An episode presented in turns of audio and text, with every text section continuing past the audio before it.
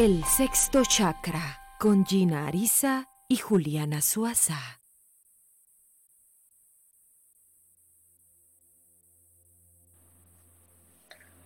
Hola, hola, hola Miji, ¿cómo estás? Hola Didi, ¿cómo vas? Juli, hola, ¿cómo estás? Buenas tardes. Didi, hola, muy, ¿cómo muy estás? buenas Muy tardes. buenas tardes. Hola, hola, ¿cómo están? Buenas tardes. Muy contentos de estar aquí con esta segunda parte de nuestro programa sobre el amor. Veo que hay personas conectadas ya desde hace un ratito, empezaron a saludar, a hacer preguntas a todos los que están llegando puntuales, a Mauri, Ingrid, Paola, Jamie, muy buenas tardes, gracias por su puntualidad, les prometemos hoy un programa muy bonito, se nos quedaron muchas preguntas pendientes que estos dos super expertos que nos acompañan hoy eh, nos van a ayudar a resolver. Pues yo estoy muy contenta, la verdad, nuevamente de hacer esta segunda parte porque es una segunda posibilidad como de no solamente dar muchas respuestas, sino de enlazar muchos caminos con la luz del amor, ¿no? Bajo la luz del amor y del eterno amor y del verdadero amor, porque no hay de otra. Claro, hoy, y hoy nos, hoy nos faltan, dinos Didi, dinos Didi. Ah, yo también estoy muy agradecido de estar aquí. De verdad, muchas gracias por permitirme participar con ustedes. Hoy es un día maravilloso, hoy es un día nuevo en el que muchas cosas por compartir. Gracias a todos los que celebraron eh, el pasado domingo eh, Amor y Amistad, a los que lo celebran, como ya decíamos la semana pasada en Colombia, pues no celebramos mucho San Valentín, igual esperemos que la hayan pasado muy bien, sobre todo con mucho amor propio. Hoy, chicos, eh, quedaban pendientes varias preguntas de la semana pasada, pero también hay unos temas que traemos para, para tocar importantes sobre cómo influye eh, nuestras emociones, en nuestro eh, nivel físico, algunas cosas sobre el amor verdadero, sobre el amor propio. También vamos a, a- terminar con este tema que es muy importante y bueno, como siempre, las lecturas del final. Y voy a empezar de una vez, chicos, porque yo sé que hay muchas preguntas guardadas y ya están empezando a hacer preguntas. A quien saluda desde Nueva York. Hola, muy buenas tardes. Gracias por conectarte, Diana Ramírez. Eh, Didi, retomando un poquito el tema de la semana pasada, eh, nos contabas eh, o hablábamos de, del apego. Preguntan mucho sobre el apego y tú nos decías que el apego es más que todo soledad, el miedo a estar solos, ¿verdad? Así es, ¿no? El apego tiene mucho que ver con la idea de quedarnos solos. Definitivamente es una idea en realidad, la soledad que nos golpea muchísimo, ¿no? O sea, de aquí yo creo que a lo mejor puede haber uno que otro, pero en general la gran, mayoría de nosotros que estamos aquí, yo les preguntara a ver quién puede, quién estaría dispuesto a vivir en una isla por el resto de su vida sin nadie más más que ellos consigo mismos y por supuesto con todas las comodidades del mundo comiendo de lo más sabroso etcétera no teniendo lo que quieran toda la tecnología del mundo medicinas no pero realmente estarían dispuestos a vivir una vida completamente solos ustedes solos. Yo creo que la mayoría de respuestas normalmente sería como por un tiempo sí no pero la verdad es que el resto de mi vida no no estoy seguro. Pero entonces, chicos, eh, hablando de la soledad, Juli, Didi, ¿ustedes creen que se puede morir de amor? ¿Se puede morir una persona de amor? Según yo, no. Yo digo que no, o Pues, sea, mira- realmente no. ¿Tú qué dices? Mira, yo eh, puedo decir algunas cosas, sobre todo algunos casos que yo he visto en animales, en donde hay animales que se enferman cuando, sobre todo perros, ¿no? Perritos que se enferman cuando sus dueños se van de vacaciones, ¿no? Y se van por un periodo medio largo. Y es bastante común, más común de lo que imaginarían, ¿no? En donde el perrito empieza a tener como estos síntomas de desánimo, de tristeza, incluso hasta tos. Entonces, si a lo mejor no creo que te puedas morir por ausencia de amor, pero sí puede tener ciertas consecuencias, ¿no? consecuencias hasta biológicas, como perder un poco la salud. Bueno, eso es lo que yo he observado y he visto. Claro que Yo- sí. Yo pienso que el, pues, el, amor, la falta o la ausencia de amor o morir por amor, más que por morir por amor, es como un detonante, ¿me entiendes? Eso se convierte como en, como en un, como en un detonante para que la persona saque a flote o el animalito saque a flote más situaciones difíciles que está pasando y que no ha podido manejar y que le cuesta trabajo manejar. Entonces, no es tanto como morir de amor, sino que la falta de amor se convierte en ese, en ese empujoncito para que se desarrollen varias, varios síntomas y varias características para que el cuerpo humano no resista esa ausencia o esa carencia afectiva. Yo aprovecho para preguntarles a las personas que están conectadas ya para que nos escriban en el chat si ustedes creen que eh, se puede morir una persona de amor, si ustedes se han enfermado por amor, porque es un tema que vamos a tocar ahorita. Yo no sé si a Juli eh, la hayan consultado y haya tenido eh, pacientes o gente que haya tratado que se haya enfermado físicamente por culpa del amor. Eh, es lo que yo te digo, o sea, he tenido muchísimas, un altísimo porcentaje de mis consultas es por amor. Yo creo que igual que a Didi, o sea, mis consultas son de amor, amor, amor, amor. Entonces, ¿qué es lo que pasa? El amor se convierte en un detonante para cosas positivas o cosas negativas, que de pronto se pueden asimilar diferentes si de pronto las manejáramos diferente, diferente de forma mental y de forma emocional. Y ahí es donde yo digo que todos los seres humanos tenemos que desarrollar una inteligencia emocional que no desarrollamos fácilmente y que no es sencillo de, sacar a flote, pero si la sacáramos a flote y la desarrolláramos, oh, qué maravilloso sería. Oh, qué cosas buenas y, qué cosas buenas eh, traería para cada ser humano. Y el amor o la falta de amor no sería un detonante para cosas buenas o para cosas malas. Seríamos nuestros propios precursores. Y muchas personas son sus propios precursores de lo bueno y de lo malo, pero muchas otras personas no lo viven así. Toca, Julio, un tema muy importante. Didi, para ti como terapeuta, tú que tratas con parejas pues todo el tiempo, para ti, ¿qué es la inteligencia emocional? ¿Y cómo la utilizamos en el amor? Porque hay muchos tipos de inteligencia. Hay personas muy inteligentes, pero la, la emocional es bien diferente. La tenemos pocos. sin duda, estoy es un término muy interesante, la verdad. La inteligencia emocional y que en este tiempo se utiliza bastante, ¿no? Solo quiero responder rápidamente a lo que Julia hace rato decía. Y, eh, Juli, de verdad estoy eh, totalmente de acuerdo con, contigo. Creo que, de hecho, este caso que yo cito del perrito que se enfermó cuando su dueño se fue, en realidad era una familia de tres era de tres perritos. Y dos perritos de ellos andaban moviendo la colita súper contentos, mientras que uno de ellos sí se enfermó. Y particularmente este perrito, yo lo había observado y era un perrito que tenía ciertas como dificultades o carencias de cariño y todo el tiempo andaba buscando cariño en los seres humanos, ¿no? Como, ay, ay besándolos y abrazándolos, ¿no? pero los otros dos no. Entonces, yo creo que tiene mucho que ver con cómo tenemos esta inteligencia emocional de nosotros mismos, cómo manejamos nuestras emociones respecto a la ausencia mira, de Juli. Mira mi gata. ¿Mm? ella permanece ahí, ahí, ahí, ahí, ahí, pegada, pegada. Si ella pudiera pararse acá, lo haría ella lo haría. Entonces eh, yo empiezo, y ella, ella sabe que yo estoy ocupada, no le interesa, ella busca la forma y busca ser muy visible y busca esa necesidad de amor. Entonces uno la está acariciando y ella mueve la cola y ella saca la cabeza y ella se puso en la cámara, porque es necesidad de reconocimiento y de amor. Ahí está. Así, así es, ¿no? Y coincido contigo. Y creo que es algo muy interesante, ¿no? Y creo que todo apunta a esta idea de la que vamos a hablar ahorita de lo que es la inteligencia emocional. Que, a ver, yo eh, creo que es un término que vale la pena distinguir con precisión, porque hay un autor que se llama eh, Goleman, Daniel Goleman, o Goleman, no sé cómo se pronuncia, que él habla bastante sobre hecho, de hecho su libro se titula Inteligencia Emocional. Y él dice que tenemos diferentes inteligencias, ¿no?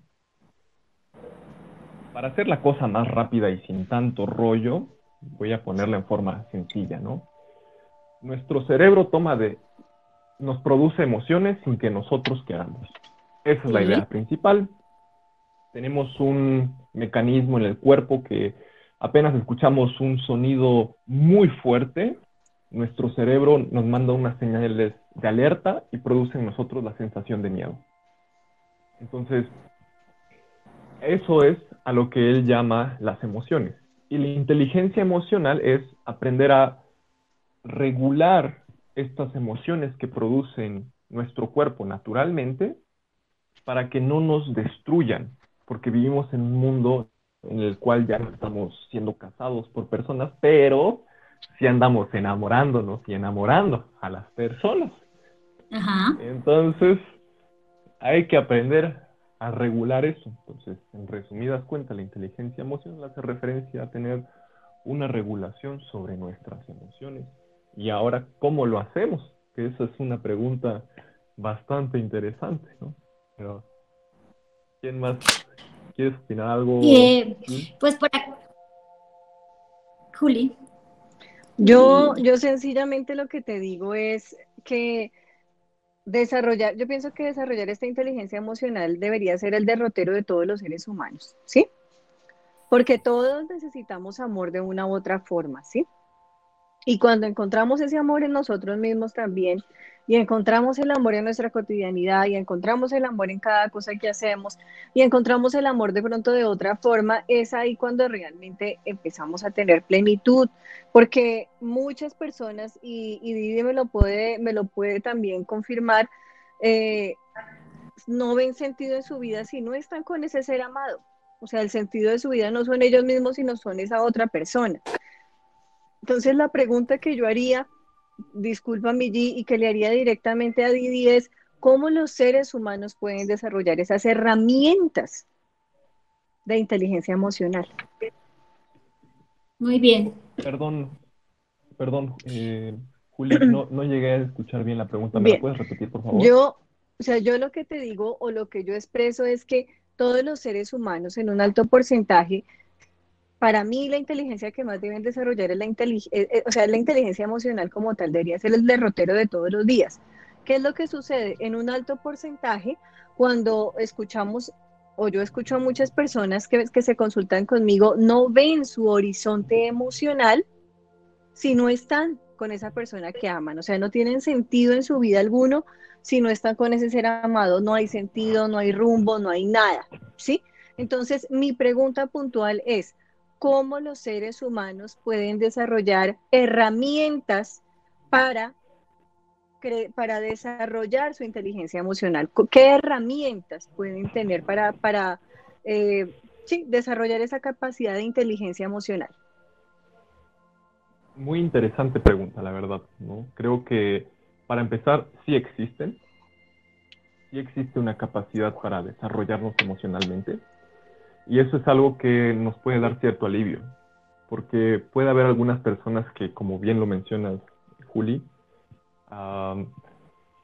por momentos sean incapaces de mm. ver más allá de lo inmediato, ¿no? E incluso tomar decisiones a partir de ello. Déjame compartir una pequeña historia que tuve con alguna clienta. Um, un día su hija eh, se compró como unos 5 mil pesos en videojuegos, que son lo equivalente a 250 dólares en videojuegos. Así, una jalada de tarjeta, ¿no? Y yo estaba platicando con esta clienta y me dijo, en ese momento, cuando mi hija, me enteré de que mi hija hizo el jalón de 250 dólares a mi cuenta, yo pensé, ojalá mi hija no hubiera nacido. Está fuertísimo lo que estoy diciendo. Órale. Está fuertísimo lo que estoy diciendo. Sin embargo, eso que ella pensó fue producto de una emoción que estaba detrás, que era el enojo. Estaba muy enojada. Y ahí es donde pongo en perspectiva un ejemplo lo que tú me quieres compartir. Creo que hay momentos en los que nuestra mente se sesga y nos dice cosas que después nos podemos arrepentir de ellas o que incluso no nos pueden hacer felices en este momento. Y me encantaría compartir todas estas herramientas.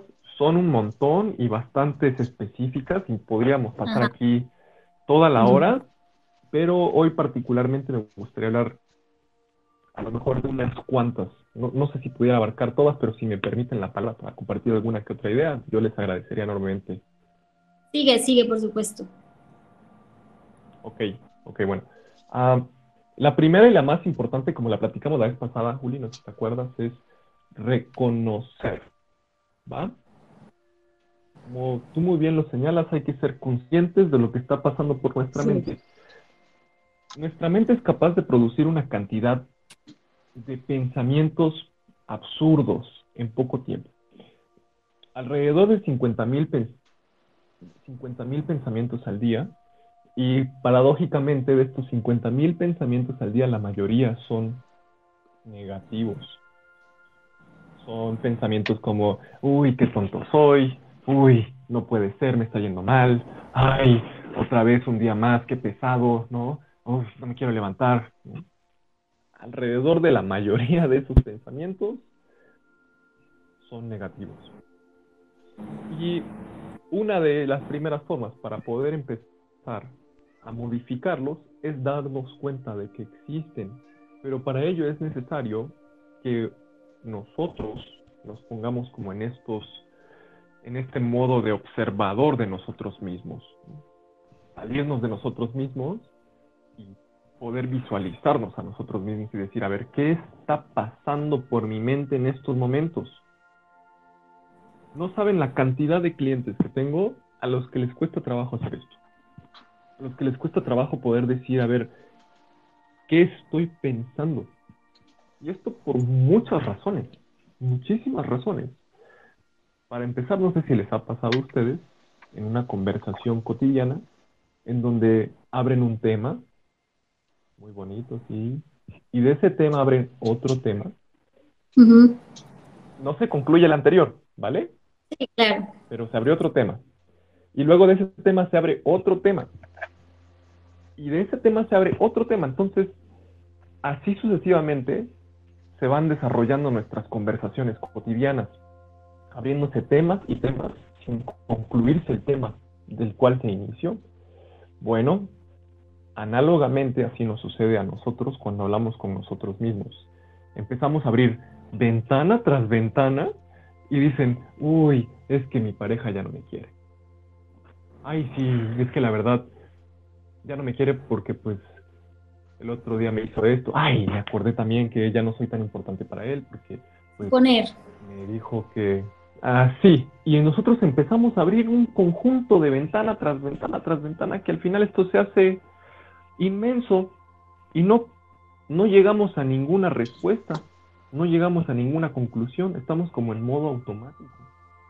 Entonces, yo diría que para poder ser conscientes es necesario poner un poco el freno de mano a ese, a ese diálogo interior que tenemos con nosotros y empezar a contemplarlo, observarlo.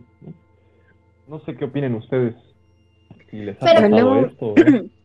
Pero yo vincularía esa herramienta como ah, sencillamente como la ley, algo que se puede traducir es como la ley de atracción, o sea, tú atraes a tu vida lo que tú quieres, ¿sí? Entonces, eh, yo lo, o sea, yo, yo diría, bueno, que cada persona empiece a proyectar en su vida tranquilidad, armonía, o sea, que empiece como en su mente de una u otra forma a tejer pensamientos de tranquilidad emocional, de sentirse segura consigo misma, de dejar a un lado miedos, temores, vacíos emocionales que obviamente no van a poder manejar y que no manejan ni siquiera racional ni conscientemente. Entonces, para mí esa herramienta que tú nos diste, volví y digo y expreso, la vinculo con la ley de atracción. Con lo que tú atraes, tú recibes y tú proyectas y tú logras. Didi, una pregunta. Cuando tú dices eh, ponerle freno de mano, dices a evitar esos pensamientos o a cerrar esas ventanas, o sea, dejar que lleguen e irlas cerrando. porque me imagino como cuando abres también un computador que le abres ventanas, ventanas al celular y lo trabas, ¿no? Porque tienes tantas ventanas abiertas que no te funciona, pero entonces es evitar esos pensamientos o cerrar esas ventanas. Eh, muy buenas, muy buenas preguntas, muy buena respuesta, la verdad. Eh, yo creo, para responder a la de Juli, número uno, creo que eh, totalmente, o sea, nuestras emociones son consecuencia de lo que pensamos. Si nosotros pensamos que estamos bien, nos vamos a sentir bien. Ahora, no es tan fácil, pues. No. O sea, si dijeran, no, pues qué fácil, ahorita pienso, ahorita pienso que me siento bien y estoy feliz y estoy lleno de gozo, pues no. O sea, a ver, piensa eso cuando algún familiar tuyo acaba de fallecer, a ver, piensa eso cuando tu perrito que tanto quieres está enfermo, o sea, no es tan fácil, pues, ¿vale? Mm, sin embargo, coincido contigo, nuestros pensamientos son consecuencia de nuestro, producen como consecuencia nuestras emociones. Ahora, respecto a la pregunta de, Gina, eh, de si es, hay que ponerle freno de mano, me refiero a no abrir más ventanas o a cerrar las ventanas, yo diría específicamente que cuando nos demos cuenta de que estamos abriendo muchas ventanas, eh, darnos cuenta de que estamos abriendo muchas ventanas. Recomendación general, mejor yo prefiero no abrir muchas ventanas porque nuestra memoria con límite de información, ah, naturalmente nosotros podemos recordar de 1 a 7 dígitos. Ya más de 7 dígitos nos cuesta más trabajo. Los números telefónicos aquí en la Ciudad de México son de 10 dígitos. No sé cuántos dígitos sean en Colombia. ¿9 dígitos? ¿De cuántos son? De 10 también. 10. ¿De 10 también? Ok, vale. Bueno, en Lima son de 9 dígitos. Eh, entonces, recordar 10 dígitos es más fácil que recordar 9 dígitos. Y por supuesto, recordar 8 o 7 dígitos es mucho más fácil que recordar 10 dígitos. Cuantas más ventanas abremos en nuestro interior, es más difícil poder recordar de lo que estamos hablando. Entonces, como regla general, yo prefiero no abrir muchas ventanas, de preferencia lo máximo una o dos, como máximo, y después hacer un esfuerzo constante de regresar al tema principal, ¿va? Pero para poder hacer esto, dime, dime, Juli. Em, hace muchos, muchos años tenía un maestro, una persona que fue muy importante en mi vida, y él me decía que el poder del pensamiento radicaba en pensar en una sola cosa al mismo tiempo. Que el poder, el poder de la ejecución y del pensamiento era céntrate en una cosa, terminas esa, empiezas otra terminas esa, logras esa y haces otra. Y es maravilloso que lo hagas en tu cotidiana, cotidianidad así. Entonces, una, finalizo, otra, finalizo, otra, finalizo, porque tu mente no, no va a navegar con tantas. Como el lema de un día a la vez, ¿no? Tan sabio. Totalmente, totalmente. De hecho, hay un autor que se llama Daniel Levitin, al cual recomiendo mucho, digo, si les gusta la lectura, se llama The Organized Mind que es bellísimo, pues propone lo siguiente, ¿no? Él se pregunta, ¿no? ¿Será que sí se pueden hacer dos cosas al mismo tiempo? Porque esto es algo que luego muchas personas dicen, ¿no? Pues yo como mujer puedo hacer varias cosas al mismo tiempo. Claro. y es bien interesante la idea, ¿no? Es bien interesante. Que, no sé qué opinen ustedes si realmente creen que se puede hacer, según este autor, ¿no? Eh, varias cosas al mismo tiempo o no.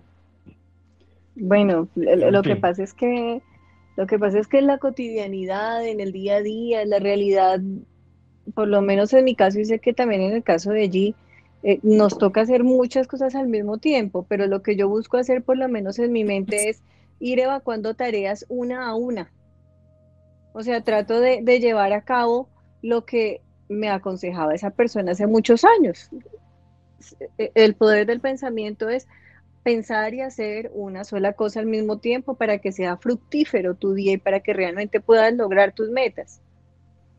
de que podemos, podemos. La pregunta es qué tan bien nos quedan cuando hacemos varias cosas a la vez y qué tan agotados quedamos mm. mental y físicamente cuando, de que podemos, podemos, porque de verdad podemos, pero ¿cómo nos sentimos después y qué tan conscientes fuimos? Y chicos, yo me voy a desviar un poquito respecto a lo que Juli te preguntaba, Didi. Eh, hacían una pregunta muy importante la semana pasada sobre... Eh, nosotros, o sea, estamos hablando de hacer una cosa, de muchas cosas a la vez, pero otra cosa es cuando eh, se trata de las emociones y cuando se trata de la pareja, todos sabemos que, pues que las relaciones eh, sentimentales nos duelen mucho cuando hay rupturas. Entonces, preguntaban la semana pasada, Divi, si recomiendas esos libros de autoayuda, de superación, de cómo superar, del desapego, pero sobre todo, ¿qué tan recomendable es leerlos después de una ruptura o mejor es leerlos antes de una ruptura. Y si los leemos antes de una ruptura, entonces estamos como preparándonos, o sea, atrayendo también lo malo, ya que Juli también habla de la atracción.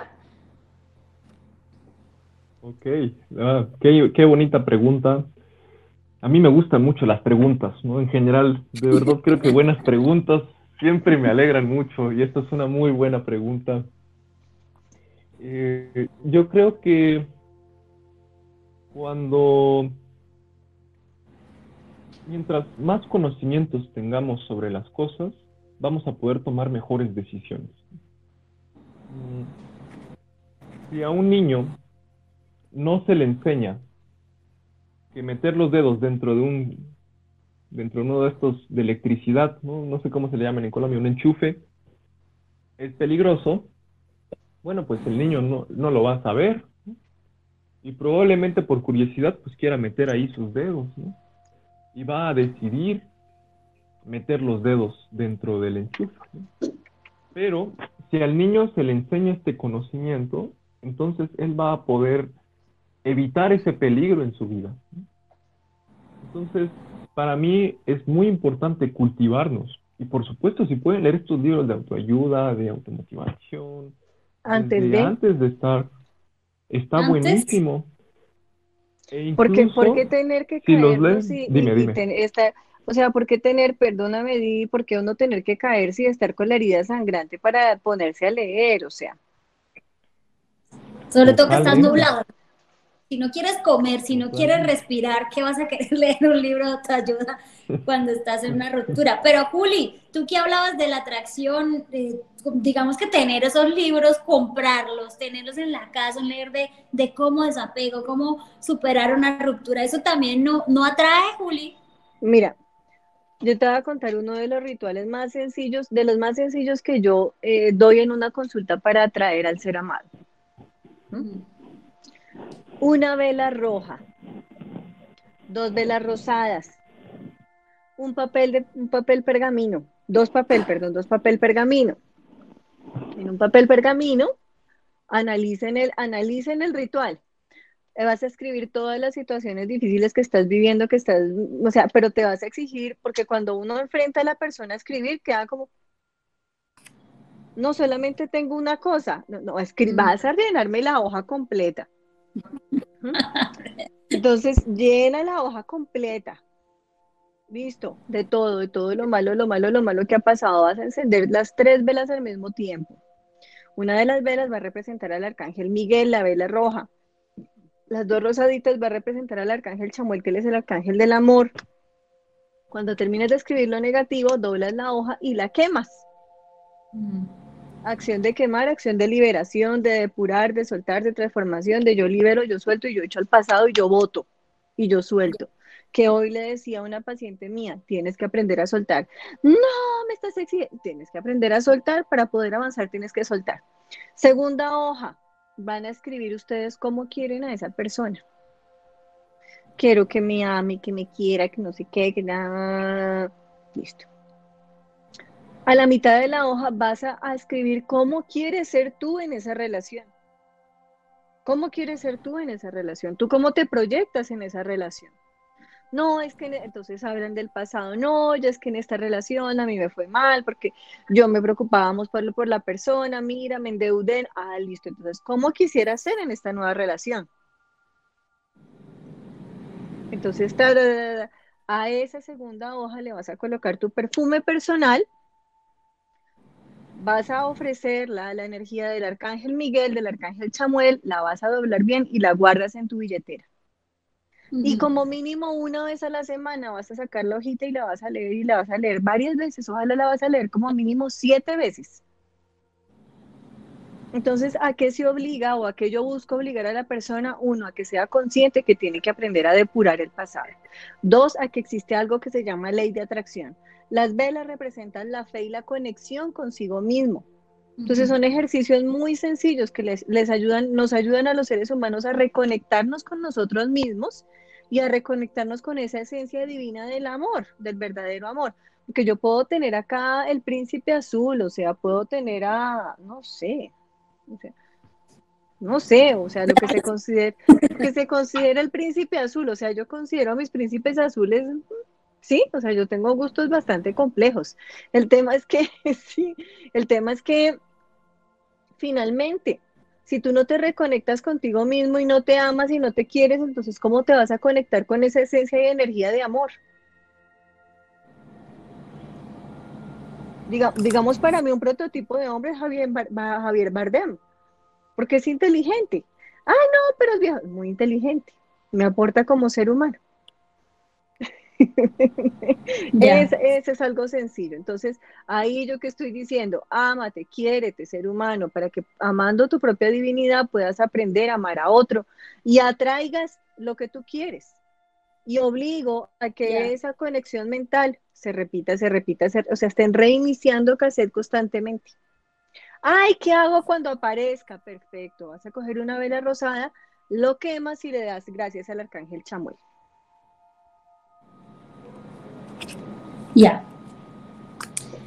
Por aquí, perdón, escribe a Mauri, yo intenté leer esos libros después de terminar una relación y fue mucho peor. Por supuesto que fue peor y claro, lo que digo, si no te pasa la comida acá, porque creo que todos lo hemos experimentado, le, no te pasa la Le echó sal a la herida, le echó sal a la herida, o sea, cogió él tenía la herida abierta y va, ya, le echó sal y vinagre para cerrarla. Claro que sí. Sí están preguntando, chicos, y me voy a, unas preguntas que están haciendo acá. Eh, hablan de deprimirse y somatizar, y por aquí también alguien hablaba muy importante. Decía que creen que no se mueren de amor, pero sí creen que llega un punto en el que empiezas a somatizar por la frustración y es cuando te enfermas. Y bueno, ya nos vamos un poquito al tema de cómo nuestras emociones se reflejan en nuestro cuerpo físico y empezamos a sentir dolor, que realmente no sabemos si son enfermedades o si sí nuestra mente crea estas enfermedades. Yo voy a decir algo que va a sonar cruel. Hay veces Gina sabe que yo soy cruel, ¿cierto? Sí, mucho. soy a palo seco. Y Didi me va a corregir si yo estoy equivocada. Hay veces el ser humano tiene que llegar a un punto de tocar fondo, tanto físico, emocional energético para decir, ya, toqué mi límite y ya necesito hacer cambios porque llegué a mi límite. ¿Mm? Cuando llegan a su propio límite es como si empezaran, empezaran a conocer su propia naturaleza.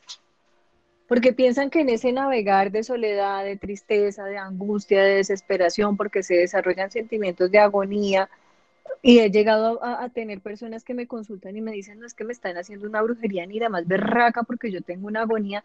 No, amores. Yo siempre empiezo en el tema de la brujería bajo el principio de, oiga, no creo. Creo bajo cosas muy tangibles de que puede haber brujería. Sí. Manifestaciones reales, sí. Sí, pero tiene que llegar el ser humano a ese límite, a ese tope, para decir casi que como el ave fénix, pienso yo para de la ceniza renacer un nuevo ser humano y decir, oiga, ya, ya, te, ya voy a colocarme límite, porque si quedan en términos medios, eso es lo que yo pienso. Uh, ¿Sabes qué, Juli? Yo coincido contigo. Yo eh, tuve una amiga que me dijo que tenía un primo que no podía sentir dolor físico.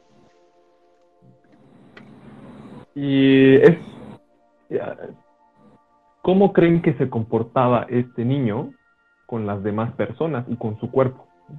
De forma fría y calculada. No era capaz de sentir dolor físico, efectivamente. Eh, un día llegó con el, creo que con el codo todo roto y riéndose. Ja, miren, tengo el codo roto, ¿no? Y miren, mi hueso está por fuera, ¿no? Mm, uno de los gatitos que tenían ahí, un día lo encontraron a él eh, empujándolo con un balón, la cabeza del gatito empujándolo con un balón contra la pared, ¿no? Y para él era muy gracioso, ¿no? Porque no tenía esta capacidad para poder sentir el dolor, sí. para poder sufrir, ¿no? Yo creo que el dolor es algo que nos permite a nosotros entender la vida de una forma distinta. Y una vez con un amigo al que admiro mucho, que fue mi profesor y se volvió mi amigo de copas, un filósofo, fue igual. Una vez yo le dije, bueno, yo quiero poder vivir una vida en paz, sin dolor, muy tranquila, ¿no? Y él me dijo, está muy bien, ¿no? Sin embargo, muchos autores han compuesto obras a partir del dolor. Han compuesto poemas, obras de teatro, obras de arte, a partir del dolor que tienen. Y eso es algo muy bonito. Yo creo que a partir del dolor, como dice Juli, podemos entender el mundo desde una perspectiva muy distinta. Claro, no es bonito puedes tener el dolor aquí en el pecho, ¿no? Pero sí es muy bonito porque al final nos permite entender al mundo desde una perspectiva distinta. Yo los voy a interrumpir a los dos. Estamos de acuerdo en que el dolor sí nos ayuda a tocar fondo y el dolor, por supuesto, también tenemos que sentirlos porque el sentirlo porque es lo que nos hace sentir también que estamos vivos en este mundo terrenal.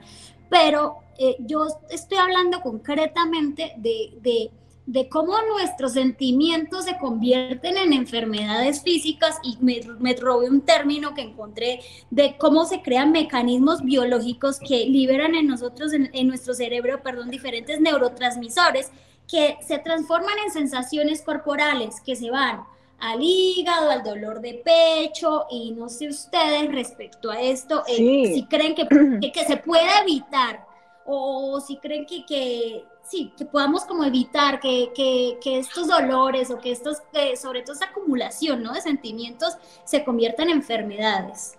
El, el, dolor, el dolor es una acumulación energética y el dolor se convierte en un gran maestro. Cuando tú ya logras el aprendizaje, llegas a un tiempo como de iluminación y ya lo superas. Entonces, ¿qué sucede? Algo que pasa si, han escuchado de los estigmas, y te estoy dando respuesta allí frente a algo que me preguntaste y ahorita va a dar su punto de vista. Pero cuando llegamos a ese estado de dolor es cuando realmente aprendemos y comprendemos, ¿sí? Entonces, por eso yo hago mucho hincapié de, hey, listo, ya vas a cerrar ese ciclo emocional. ¿Aprendiste? Porque si no aprendiste y vas a volver a caer con la misma piedra, no hay aprendizaje pero de cada relación que se vive y de cada tropiezo y de cada metida de pata y de cada embarrada y enlodada que uno se mete, uno luego llega y dice, espere, espere, espere, mi amor, espere, porque es que yo ya ahorita ya me quiero un poquito más a mí mismo y no quiero volver a vivir lo mismo, ¿sí? Entonces ya ahí la persona um, al día 7 le viraron la espalda y el, y el personaje amaneció con el moño virado y no la quiso saludar y ya entonces no sufrió y no le dio gripa y no le dio tos y no le dio gastritis, sino que lo superó y dijo, ah, bueno, si no me quiere hablar, pues me muy poco, luego le hablaré. Sí, lo superó. Los estigmas. Me voy directo a los estigmas. Se habla desde el punto de vista espiritual que la persona que está eh, viviendo el fenómeno de los estigmas, llega a un punto de iluminación. Es la cosa más cruel, pero es así. Cuando tú vives estados de dolor, cuando las personas han vivido estados de prácticamente estar entre la vida y la muerte, o situaciones de salud, o situaciones físicas muy complejas, es ahí cuando se desarrolla el estado de iluminación y de conciencia de la persona. Y es ahí cuando la persona realmente avanza y evoluciona en múltiples aspectos de su vida, incluyendo el amor. Didi.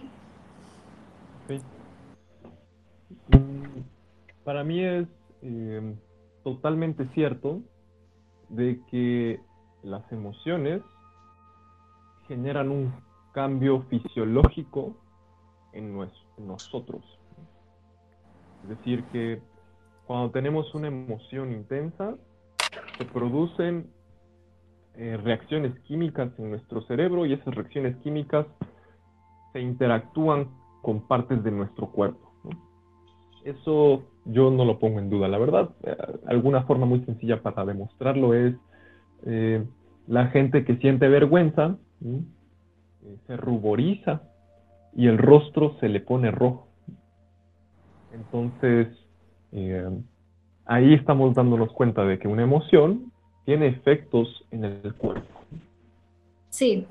Ahora, eh, hay experimentos muy bonitos que llegó a, digo, yo lo sé porque me lo dijo una profesora, yo no lo pude leer en algún libro de él, pero eh, Sigmund Freud, en algún, él empezó haciendo experimentos con personas que no podían sentir partes del cuerpo, e incluso los los hincaban con una aguja en esas partes del cuerpo en las cuales no podían sentir dolor y no tenían respuestas como nosotros de mover el brazo, ¿no?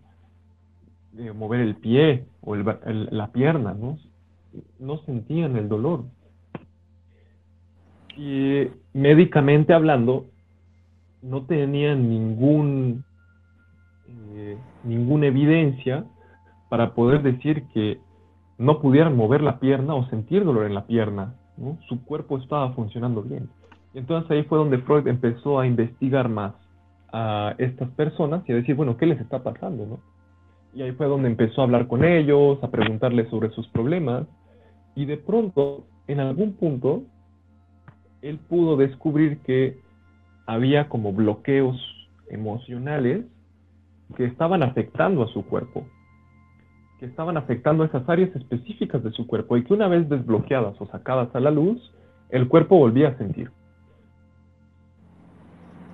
Creo que por ahí, no sé si estoy respondiendo a tu pregunta, Gina. Sí, sí, está respondiendo. Y la semana pasada, Didi, tú de, le contestabas a una de las personas que te preguntaban en el chat, tú les decías que, eh, que había que hablar, con la pareja, sentarla y decirle, mira, me pasa esto y aquí hablar, y alguien te volvía a preguntar, que esa pregunta no la alcancé a formular, ¿qué hacemos cuando no nos contesta? ¿Qué hacemos cuando hablo y no recibo una respuesta y yo sigo con esta persona? Entonces yo estoy acumulando porque eh, eh, es muy cierto también que, que, que lo que no se expresa se acumula, ¿no? Y se acumula y es en nuestro cuerpo, ahí es donde entonces se nos va si es ir al hígado o si es otra cosa, otra parte del cuerpo. Entonces, ¿qué, le dices tú, por ejemplo, a esas personas que llegan a terapia cuando, cuando ese es el tema, es que hablo y hablo y hablo y yo estoy acumula y acumula porque mi pareja o no le interesa hablar o hablamos y dice cosas que, que no va a cumplir y que no van a cambiar. Y soy yo la que se está enfermando por eso. Ok, lo primero que les digo es que tú eres responsable de ello. ¿Ok? Mm. Tú eres responsable de seguir ahí. Si tú quieres, puedes irte. No tienes por qué seguir ahí. ¿Va? Si tú sabes que a esta persona le cuesta trabajo comunicar, si tú sabes que esta persona no quiere compartir información, tú estás decidiendo. Es tu decisión. así es. Tú estás decidiendo seguir ahí, ¿no? Entonces, de cajón o de antemano, ya no puedes como echarle toda la culpa a él. Decir, ay, pero él es el que me está haciendo sentirme así de mal y no, no, no. Tú eres quien decides estar ahí, ¿vale? Entonces, número uno es. Número dos, ¿no? Mm, como lo había dicho hace rato Juli, nosotros, nuestros pensamientos son los que van minando nuestra vida emocional.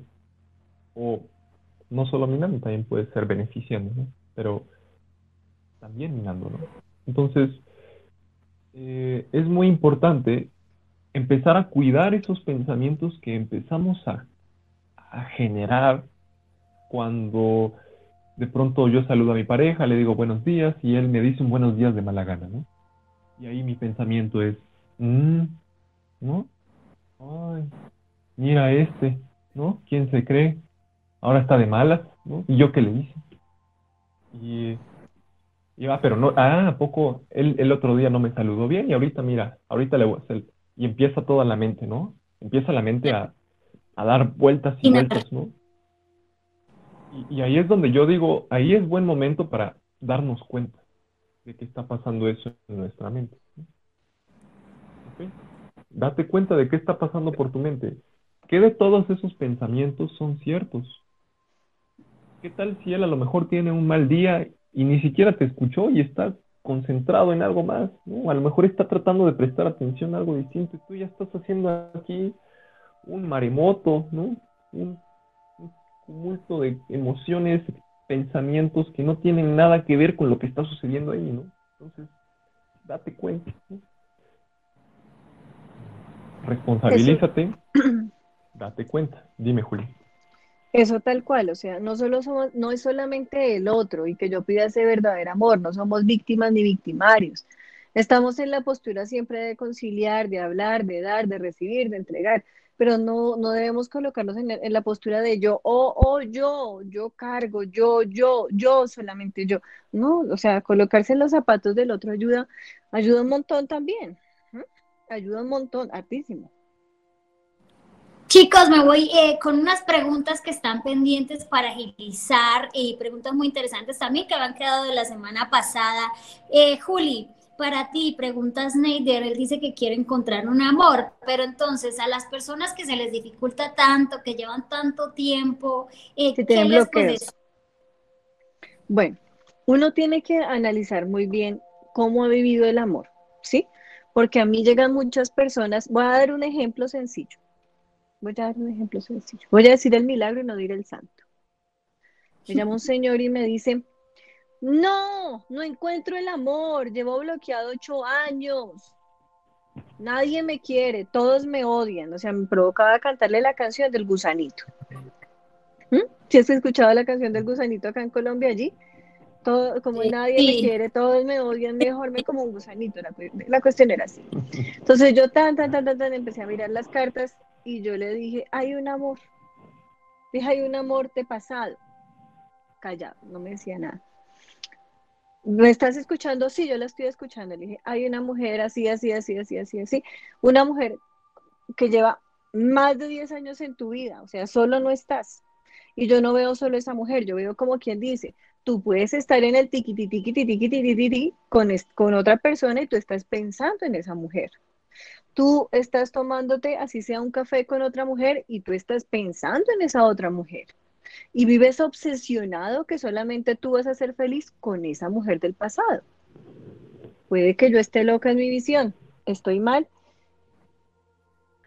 Mi hijo, yo tengo cuarenta y pico, casi cincuenta años, me decía. Y yo en mi, o sea, durante, él estudió en, en una zona rural en Colombia. Y me dijo, y yo durante todo mi colegio, mi primaria, mi bachillerato, yo tuve un amor. Y yo, yo pienso que ella va a regresar a mi vida. Yo pienso que ella va a regresar a mi vida y que yo voy a ser feliz con ella. Y que y yo es que yo no entiendo por qué ella no está conmigo. Entonces la miro, lo miro yo y le digo, uno no, no va a regresar porque nunca ha estado contigo, ni siquiera te ha dado un pico en, la mejilla. Dos, no veo siquiera que ella cruzara palabra contigo en el colegio. Si es verdad, ella ni me saludaba, yo era invisible para ella. Tres, entre tú y ella jamás ni pasó, ni pasará, ni pasa, ni pasará. Cuatro, vives tan obsesionado con ella que tú buscas mujeres que se parezcan hasta físicamente a ella. Entonces ahí es de donde uno deduce y dice, caramba, la culpa no es del amor, la culpa no es una brujería, la culpa no es que te están haciendo y que te están poniendo alfileres en el muñeco y que te tienen enterrado no sé dónde. No, la culpa es que tú has programado tu mente y tu vida a que solamente sea con esa persona y por eso estás sembrando infelicidad. Entonces hay que mirar cuando tú tienes esa serie de bloqueos emocionales, ¿qué está pasando en tu ayer? ¿Sí? Otro caso, un chico, yo quiero saber si ya voy a ser feliz y si ya va a llegar ese verdadero amor. A él, a, este chico le gustan los chicos. Y yo le digo, amorcito corazón, mi vida, tú quieres amor, pero tú sales hoy con uno y tú dices, mm, mm, no me gusta. sales mañana con otro, mm, no me gusta la forma de la boca. Y en el fondo estás pensando, mejor lo que mal acompañado. Entonces uno está proyectando esa energía de amor y uno mismo es el que decide si quiere o no quiere acompañado. Entonces a yo le diría, internamente reviste, no te coloques porque vas a hacer un confesionario contigo mismo y piensa, ¿qué es lo que tú quieres con el amor? ¿Qué es lo que tú estás proyectando? ¿Y qué hay en el pasado que tú mismo no has depurado y no has soltado? Punto final. A ti, Didier, no sé si te lleguen consultas ya por rupturas o relaciones de parejas, o no sé si te lleguen personas que quieren encontrar el amor y, no, no lo logran. Sí, es algo muy común. Bastante, ¿También? común. ¿Y qué les dices? Diría que de las 10 de 10 personas que llegan, yo creo que 10 no lo logran. Entonces, eh, yo les digo de antemano que eh, sí existen personas más virtuosas que otras, ¿ok? Sí existen personas más resilientes que otras, o sí existen personas ah, más prudentes, menos impulsivas, más eh, tranquilas que otras, con mayor capacidad de diálogo que otras. Sí existen. O sea, entonces, sí existe esa persona que tú estás buscando. Y, yo lo que les recomiendo es, ten paciencia, ¿no? Ya va a llegar. Aunque tenga 60 años. Aunque tenga 70 años y, mira, ten paciencia, ¿no? Va a llegar en algún punto. si no llega en forma de amor, Dime, Julio. Eh, o sea, pienso igual que yo. yo, pienso igual que tú. Vamos con las últimas preguntas, eh, Juli y chicos, de ya para ir cerrando y pasar con las consultas. Y al final, si a quien pide un ritual, ahorita le vamos a preguntar a Juli por un ritual de pareja, eh, pero preguntan eh, si, si uno puede, o sea, pregunta a esas personas que exhiben muchos porque su alma gemela es ella misma. ¿Eso puede ser, Juliana? ¿Cómo? ¿Cómo? Que tu alma gemela seas tú mismo. No. No, no, eso pasa como, como, como es esta, esta historia de Narciso. Narciso, Narciso se llama sí, sí, así la sentí. Así te sentí. Tu pregunta, me miro, me reflejo, me amo, nadie como yo, oh Dios. No, no, mis amores bellos, o sea, eso no pasa. Didi, ¿se puede amar y ser infiel a la vez? ¿Amar a alguien y además serle infiel? Mm, híjole, qué difícil pregunta. No manches. Yo no, yo no, yo no sé, yo no, yo meto ahí la cuchara, la cucharita. Pero yo digo que si, que si tú amas a una persona, y tú te sientes bien con esa persona, mira, si sea una persona fastidiosa, cascarrabias, tenga una, tenga otra, tenga Y, tenga Z defectos, si es más lo bueno que lo malo, entonces tú te vas a sentir en complemento con esa persona. Entonces como que andar buscando al lado ya sería un vacío emocional muy grande y de pronto no estás tan enamorado. Pero si te sientes lleno, te sientes pleno, te sientes más chévere que menos chévere, pues entonces yo creo que ser infiel como que no. Mire, ella no me es infiel a mí, sí, acá sigue. Yo, yo coincido con eso, ¿verdad? Yo coincido con eso. Y yo diría que en el amor se admite grados. Es decir, ah, vamos a ponerlo de manera cuantitativa. Uno puede amar 100, o puede amar 50, o puede amar 30, ¿no? y por supuesto, quien ama 100, yo creo que ese no va a ser infiel, ¿no? Pero quien ama un 50, un 30, Creo que Interesante. Eh, ese sí puede ser fiel, pero es cuestión de perspectiva, ¿no?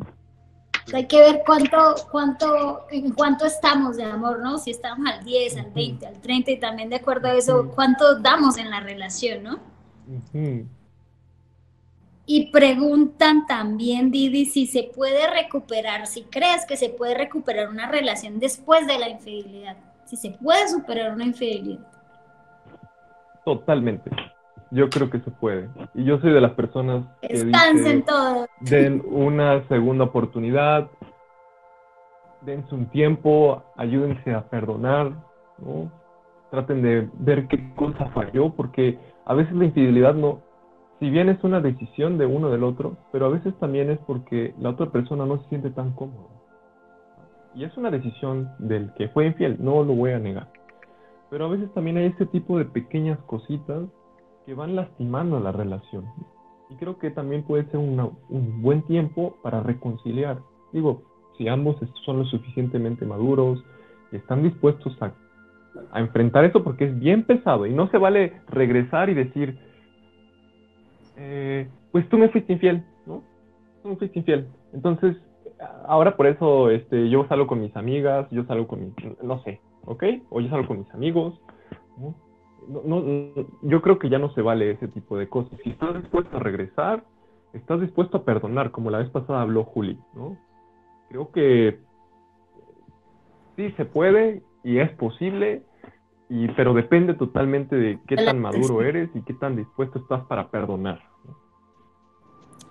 Eh, Juli, te preguntan, te preguntan, perdón, te preguntan, eh, ¿cómo eh, saber o cómo reconoces cuando es amor verdadero? Si hay, sabes de tips o de pautas para saber.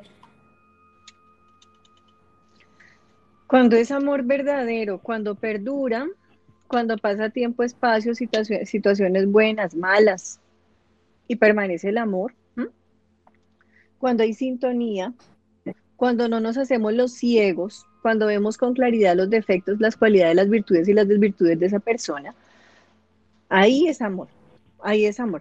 Ahora, yo quiero hacer de una vez una, quiero dejar ahí un, precedente para los tres. A mí me encantan las, las, las, charlas con Didi, entonces yo si quisiera, quisiéramos un poquito más de preguntas a Didi y quisiéramos solo tres preguntas, tres consultas. Como tres consultas, lo que tú digas, Juli. Tú eres de las o sea, consultas. Tres, y que hiciéramos más, o sea, que Didi nos diera más herramientas. ¿Por qué? Porque, mis amores, vamos a tener muchas consultas, vamos a tener eh, muchas interpretaciones, pero hoy tenemos un especialista que nos puede aportar mucho y que nos está aportando mucho. igual, listo, ya hacemos la segunda parte, pero en su momento yo quisiera que, que nuevamente hiciéramos otra sesión con él, si él así nos lo permite. Yo encantado. ¿eh? Cuente conmigo para lo que quieran. Este programa para mí es espectacular. Tener aquí a, a Juli y a Jean. De verdad, para mí es maravilloso poder estar aquí. Gracias, Didi. Y bueno, dicho esto, eh, vamos a hablar un poquito de un tema muy importante que no se nos puede quedar por fuera antes de cerrar del programa y es sobre el amor propio, porque hablamos muchísimo de amar y de dar y de recibir y qué pasa cuando yo no estoy lista, cuando yo no me quiero lo suficiente para poder querer a otra persona y más importante, para recibir o saber recibir el amor que me está dando otra persona. Entonces empezamos con Didi. Didi, eh, ¿cómo, ¿cómo sé yo que no me quiero lo suficiente para recibir el amor de otro o para saber recibir el amor de otro? Mm, yo diría que algunos indicadores pueden ser em, que tú mismo a ti mismo misma te digas, mm, no valgo nada. ¿Ok? No, no, no me siento eh, correspondido ante esta persona. Yo creo que todos, todos somos dignos de ser amados. ¿Vale? Todos somos dignos del amor. Y esa dignidad yo la diría que la autorizo por naturaleza. Así nacimos, así somos y todos estamos hechos para ser amados. Y quien se diga a sí mismo, yo no, no, pues no lo merezco, ¿no? Quien vea a lo mejor a un, eh, a un famoso, a un presidente, o quien sé, que sepa yo, ¿no? Que de pronto se le encuentren frente a frente y, y digan, ay, no manches, qué vergüenza, no, ni siquiera le voy a hablar porque, porque, qué, qué pena, ¿no? Yo, yo no soy nadie, ¿no? No, no, no, o sea, yo creo que tú tienes que tener el pecho bien en alto y decirte, yo soy un chingón, como se dice aquí en México. o no sé, digo, yo no sé si estoy bien dicho esta palabra en colombiano, pero así, así la aprendí yo, pero es, yo soy un berraco, ¿no? Sí. Yo soy un berraco. Y eh, esta, esta idea no es fácil de creerla, no es fácil de creerla, pero si tú empiezas a vacilar respecto a ello, creo que ahí hay un indicador muy claro de que hace falta mayor crecimiento en el amor propio. Juli, tú sobre el amor propio, eh, ¿qué nos puedes decir sobre cómo eh, yo sé si me amo lo suficiente para poder amar a otra persona? Mm, para mí el amor propio es el día a día, es la cotidianidad. Eh, el amor propio con, para mí consiste en construirse paso a paso. Todos los seres humanos, todos los seres humanos van a tener miedos, todos los seres humanos van a tener temores, todos los seres humanos van a tener muchos vacíos con los cuales van a tener que trabajar y van a tener que jugar y van a tener que debatir consigo mismos. Pero empezar a creer en sí mismo y empezar a creer en sus virtudes y hasta en sus desvirtudes pertenece a algo que se llama amor propio. No permitir cosas tan sencillas como no permitir que si el vecino, el que está al lado, te voltea la boca y te dice, eres feo y tú aceptas, sí, soy feo, soy horrible, no. Tú tienes algo que se llama tranquilidad y amor propio. Entonces, si yo soy feo, me, quiero y me amo así, me gusto así, me parece bien así, que yo sea así. ¿Cómo me respeto? ¿Cuánto daño me hago a mí mismo, no? Yo, yo puedo aportar algo ahí rápido. Por supuesto coincido totalmente con Juli, creo que otra forma de manifestar el amor propio es cuidando nuestro cuerpo, cuidándolo, ah, dándole buena alimentación, mirándolo con cariño, mm, eh, durmiendo bien, no lastimándolo con a lo mejor muchas cosas que te pueden lastimar, irritantes, azúcares altas, no harinas, eh, alcohol o no sé, quiere a tu cuerpo y tu cuerpo sabe cuando está bien y tú sabes cuando tu cuerpo está bien, lo sientes, de verdad lo sientes, no te puedes hacer el güey como se dice aquí en México, se siente, ¿no? Y ahí hay un buen indicador cuando no te estás queriendo a ti, cuando no estás cuidando de tu cuerpo siempre he dicho que no puedes desconectar tu parte física de tu parte mental y espiritual, entonces es como cuidas todo. Y lo digo rápidamente, chicos, me, disculpan que, que, haga esta anotación, pero eh, Juli también y saben del proceso que yo llevo también con mi cuerpo y es, es lo que ves en la televisión, es cómo alimentas tu cuerpo, es cómo lo cuidas, cómo lo entrenas, lo que consumes y sobre todo lo que consumes también espiritualmente. Eh, para mí no hay forma de desligarlos. Y Juli, eh, para ti una pregunta eh, para mí, a mí me sirvió en algún momento, porque yo creo que todos en algún momento hemos tenido muchos problemas de, amor propio. A mí me funcionó mucho apuntar en un papel eh, mis cualidades. ¿Y cómo y, qué me hace diferente a los demás? Yo no sé, Juli, si tú nos puedas ayudar o con un ritual o con algo que las personas puedan hacer para aumentar su amor propio y su autoestima. Bueno, Yo creo profundamente en el poder de las velas, ¿sí? Para mí una vela blanca contiene todas las energías y contiene, eh, um, contiene todas las energías y todos los rayos angelicales. Entonces, así de sencillo como que encender una vela blanca y esa vela blanca tú te la vas a pasar así con los ojitos cerrados, te la vas a pasar por todo el cuerpo, te ayuda a limpiar auricamente. Después de tú pasarte esa vela blanca, tú vas a sentir una energía o sensación de bienestar. Es en ese momento que tú cierras los ojos y tú piensas en las cosas buenas que tú eres, que tú tienes y que has logrado hasta el momento. Es en ese momento que tú te empiezas a reconocer, a autorreconocer. Es un, es un pequeño ritual, es un paso a paso. Yo soy amiga muchas veces de las cosas súper sencillas. Eso ayuda mucho. Es algo muy sencillo. Gracias, Juli. Y una pregunta ya cerrando también para Didi. Didi, ¿cómo recupero la confianza en mí mismo después de una ruptura, después de un desamor? Es una pregunta que hacen y bueno, la considero bastante importante porque quedamos que sentimos que no valemos nada después de una ruptura, ¿no? Muchas veces. Sí. Eh, yo diría que lo primero que puedes empezar a hacer es hacer ejercicio ponte a hacer ejercicio. cuando tú haces ejercicio, te estás diciendo a ti misma o a ti mismo, quiero a mi cuerpo, me quiero a mí mismo, me quiero a mí misma. Y eh,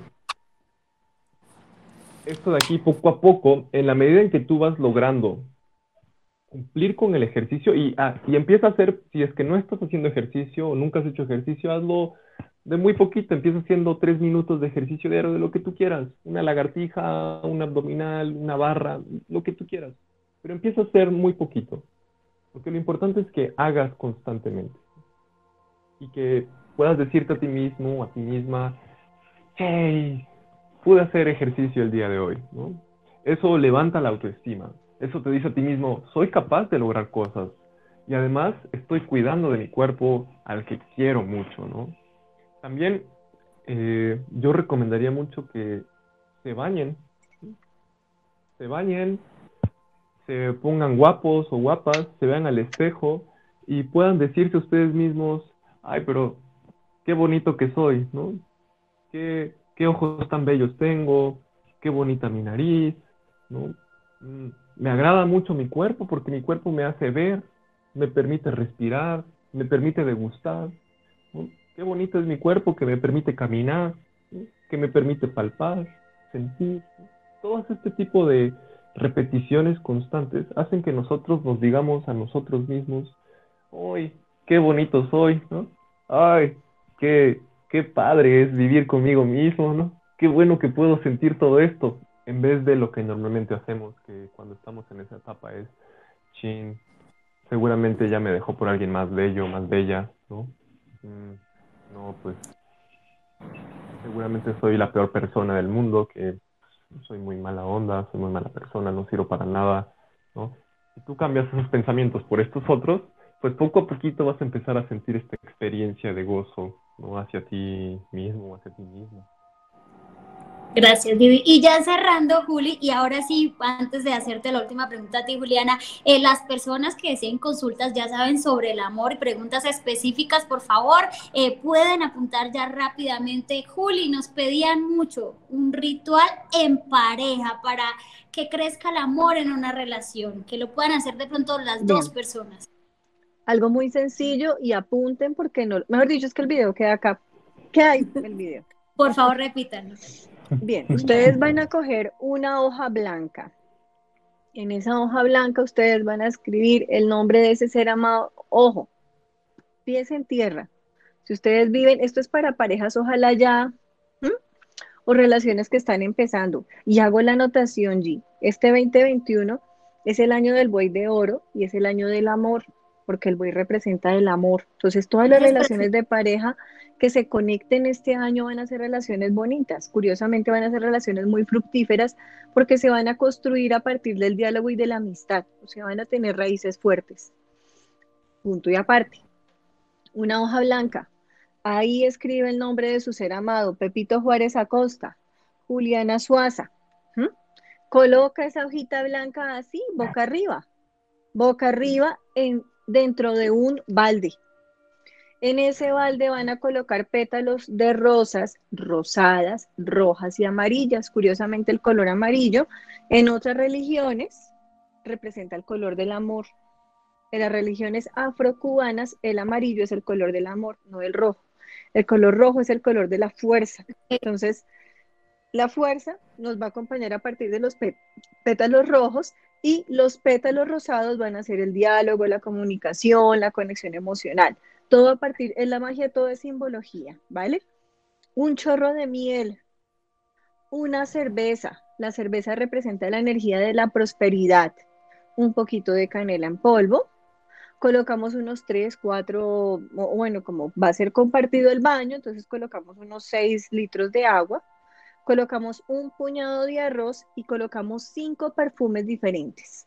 Entre esos, el de mi ser amado, Pepito Juárez Acosta, y los de Juliana Suaza. Splash, perfume, el perfume que tengo ahí guardado debajo del, del, armario, bueno, qué sé yo, ¿sí? Y cuando el agüita esté tibia, usted divide su bañito y el de su ser amado. Eso sí, no se van a meter los dos en la ducha, sino que usted simplemente coge su agüita y ¡pra! se la coloca. Valga la aclaración. Se la coloca, se la coloca y también, pero durante todo el proceso usted va a estar pidiendo que reine el amor, que reine el diálogo, que reine la cooperación, que reine la amistad, que reine todo lo positivo. Una velita de color rosado colocas tú, una velita de color rosado coloca Pepito Juárez Acosta. Ojo, en este tipo de rituales tiene que existir el ánimo, la comunión, la coherencia, o sea, que yo quiera y él quiera. No es como es que yo quiero y lo vamos a hacer los dos. No, no funciona, no va. Así de sencillo, ¿sí?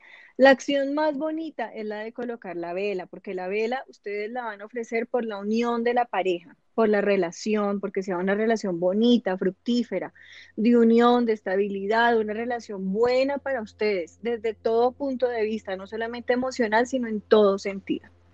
Así de sencillo, no más. Gracias, Juli. Y nos vamos con la primera pregunta. Eh, Jamie Entrénate pregunta, hola Juli, quisiera saber si alguien que me gusta mucho va a volver a buscarme y siente algo por mí. Jamie Catherine García, 24 de octubre de 1993. Te va a volver a buscar, pero ese ser que tú dices que te gusta, que te atrae, que mejor dicho, estrellitas y luces en el aire, tiene otra persona en su vida, o sea, solito y sin compañía no está. Entonces, va a volver a aparecer, va a volver ahí al teje-maneje, pero no va a pasar algo real. Así que pies en tierra mi corazón, porque eres bella, eres súper atractiva, inteligente. Ojalá empieces a, enfocar tu energía emocional hacia otro lado, porque no veo eso tan fructífero. Ingrid Sierra, eh, fecha de nacimiento 8 de noviembre de 1993. Perdón, quiero saber sobre mi relación con mi pareja, si vamos a estar estables y si nos vamos a casar. Un saludo para Ingrid Sierra. Fecha tuya siempre, por favor. Eh, Juli no lee gente que no está. Un saludo para Ingrid Sierra que siempre nos sigue en muchas redes sociales. ¿Envió la fecha o no?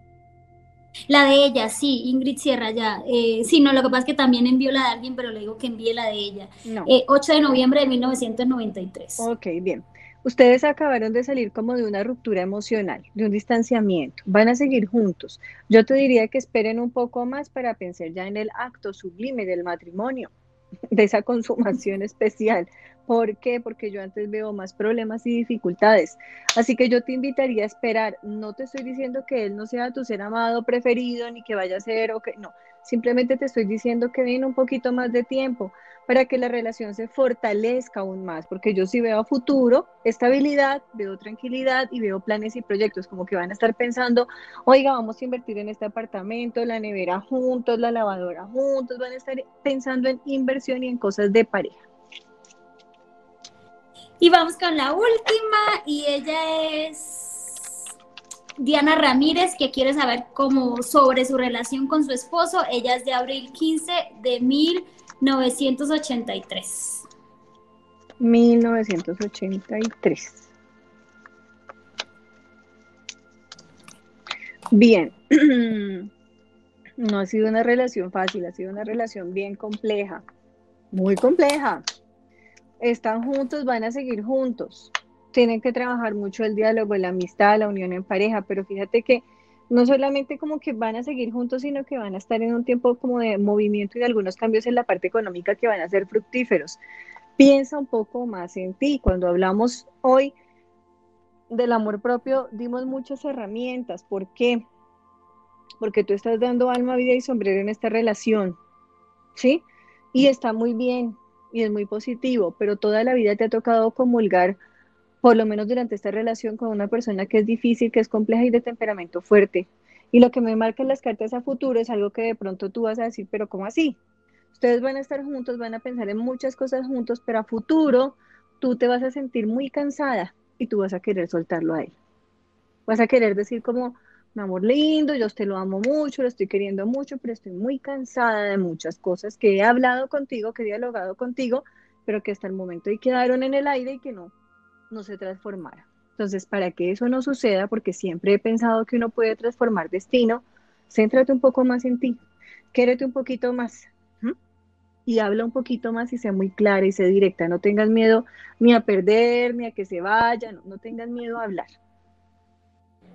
Mil gracias, Juli. Mil gracias, Didi. A los dos, mil gracias. Didi, quedamos. quedamos, quedamos para la próxima, bebé. Pronto. Eh, solamente quiero que me digan sí o no a esta pregunta que les voy a hacer a los dos de, de una pregunta que hizo alguien. ¿Creen que se puede amar a dos personas a la vez? Díganme sí o no. Juli. Que responda primero Dino, no es que no es que es tan complejo. Ah, yo diría, eh, no, no se puede responder así, no se puede No, responder. yo no, yo verdad, respondo, se yo puede digo responder sí. así. Yo digo Yo, sí. yo tengo que exponer más ideas, ¿no? O sea, Yo digo sí. yo, yo digo sí, pero tengo que, tengo que matizar. No, yo, yo, yo, yo omito, omito porque Sí, es una, sí. una pregunta muy compleja. Sí. Mil gracias a Sí. todos por estar conectados. Gracias, Didi. Mil gracias por tu tiempo, estos dos programas maravillosos. A todos ustedes recuerden que el programa está guardado, que lo pueden seguir reproduciendo y ver. Eh, gracias por ayudarnos a compartir, por Denos like. Por favor, nos vemos el otro martes. Juli, mil gracias. Te amo y te adoro. Muchas gracias a to- por todos. A todos Amorcito, por todo. Didi. Un beso, un abrazo para ti, mil bendiciones. Gracias por compartir tu- tus conocimientos con nosotros y con todo el, nuestro público de Sexto Chakra. Besos. Se les. Gracias. Chao.